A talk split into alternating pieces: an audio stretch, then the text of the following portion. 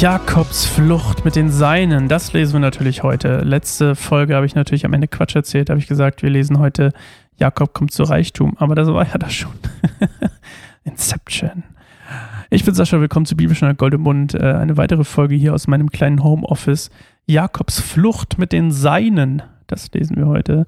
1. Mose 31, 1 bis 21. Und mir macht das hier richtig viel Spaß, ehrlich gesagt, muss ich mal sagen. Ich finde dieses ganze, erstmal, wenn niemand zuhören würde, gut, dann müsste ich jetzt auch mit niemandem reden, selbst wenn niemand zuhören würde, hätte ich hier echt wirklich eine Menge Spaß und es ist so gut, die Bibel zu lesen, ähm, mit den ganzen Auslegungen und den Recherchen und sowas, weil man einfach, ich, als, ich mache mal kurz ein, so ein, wie ist es, ein Teaser, ähm, Spoiler könnte man noch sagen, aber ich, ich spoiler ja nichts, das ist ja nicht irgendwas was Unbekanntes. Als Jakob am Ende stirbt, da war ich richtig emotional getroffen. Als wenn mein bester Freund stirbt. So hat sich ein bisschen angefühlt. Und ich habe das Gefühl, das kommt daher, weil ich mich so innigst tief mit ihm und seinem Leben beschäftigt habe. Und ähm, ja, ich, ich, bin immer ein bisschen traurig, wenn ich denke, wird irgendwann bald sterben. Es ist ein bisschen wie, weiß auch nicht. Das ist jetzt, wenn ich Star Wars Episode 1 gucke und am Ende denke, oh mein Gott, irgendwann wird Qui-Gon Jinn sterben. Aber ja, das ist vielleicht ein bisschen off-topic. Okay. Wobei Star Wars sehr viele ähm, Sachen mit Jesus drin hat. Alle Hollywood-Filme haben das irgendwie komischerweise, ne? Oder viele. Naja. Okay. Wir lesen Jakobs Flucht mit den Seinen. Bald kam Jakob jedoch zu Ohren, wie Labans Söhne über ihn schimpften. Jakob hat alles von unserem Vater gestohlen. Er ist auf Kosten unseres Vaters so reich geworden. Und Jakob fiel auf, dass Labans Verhältnis zu ihm gegenüber früher merklich abgekühlter war. Ja, surprise, surprise. Da sprach der Herr zu Jakob, kehre zurück ins Land deines Vaters und deines Großvaters und zu deinen Verwandten. Ich will mit dir sein. Jakob ließ Rahel und Lea auf die Weide holen und sagte zu ihnen, ich merke, euer Vater behandelt mich nicht mehr so freundlich wie früher. Doch der Gott meines Vaters ist mit mir gewesen. Ihr wisst, dass ich mit vollem Einsatz für euren Vater gearbeitet habe. Er dagegen hat mich betrogen und meinen Lohn zehnmal verändert. Doch Gott hat nicht zugelassen, dass er mir schaden konnte, denn als er versprach, die gefleckten Tiere sollen dein Lohn sein, wurde lauter gefleckte Tiere geboren.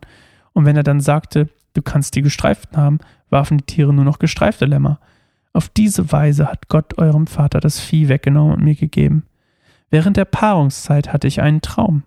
Ich sah, dass die Böcke, welche die Tiere besprangen, gestreift, gescheckt oder gefleckt waren. Der Engel Gottes sprach im Traum zu mir, Jakob, ich antworte, ja, ich höre. Der Engel sagte, schau hin zur Herde, nur die gestreiften, gescheckten und gefleckten Böcke bespringen die Tiere. Denn ich habe alles gesehen, was Laban dir antut. Ich bin der Gott, dem du in Bethel äh, begegnet bist. Dort hast du einen Stein geweiht und vor mir ein Gelübde abgelegt.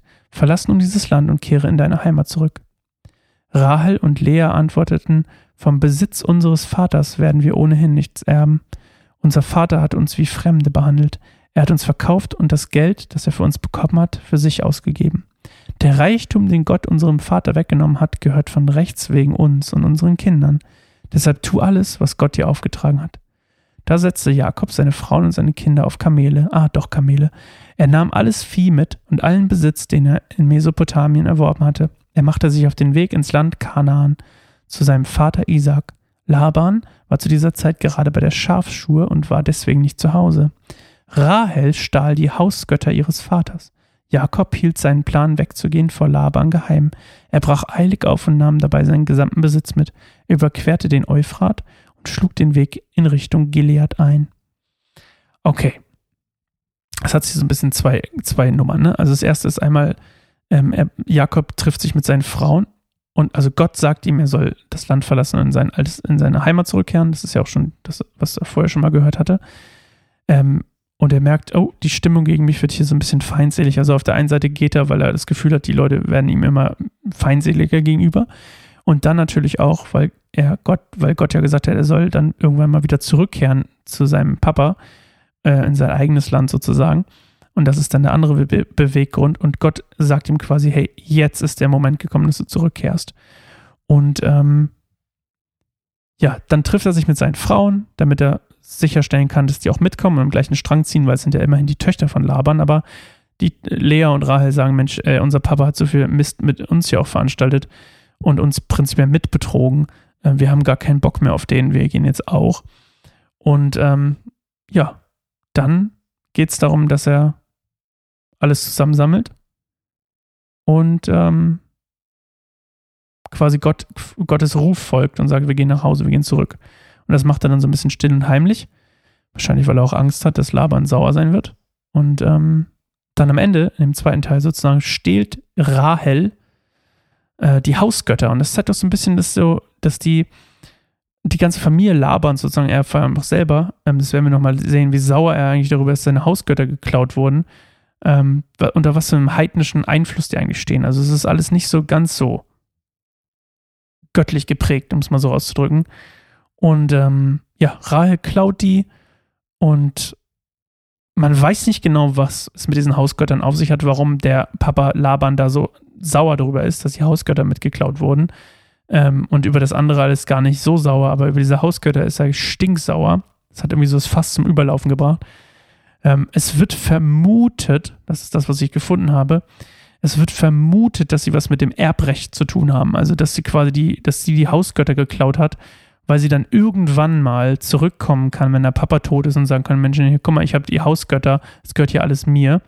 Das ist aber auch nur eine Vermutung. Ähm, ich habe auch nur halb verstanden, wo diese Vermutung herkommt, von irgendwelchen Nuzi-Tafeln aus dem 15. Jahrhundert nach Christus. Was auch immer das heißt. Habe ich nicht gegoogelt, könnt ihr machen. N-U-Z-I, Nuzi-Tafeln. Ja. Pass auf, dass ihr nicht auf irgendwelchen Nazi-Tafeln landet. Ähm, da muss man ja bei den ganzen Verschwörungstheorien da draußen gut aufpassen. Ähm, und ihr wisst schon, Chip im Arm und so. Ja, lassen, lassen wir den dünner Fahrt, dünnes Eis, dünnes Eis. Keep calm und so. Okay. Ähm, freut mich, dass wir Spaß miteinander haben. Wir lesen morgen weiter. Diesmal tatsächlich habe ich weitergeblättert in meinen Notizen. Der Vertrag zwischen Jakob und Laban, das lesen wir morgen. Ähm, ich mache hier aber erstmal einen Break und äh, mache dann irgendwann demnächst meine Session weiter. Das hat Spaß gemacht. Wir hören uns morgen wieder. Ihr merkt das ja gar nicht, ob ich Pause mache oder nicht. Bis morgen. Tschüss.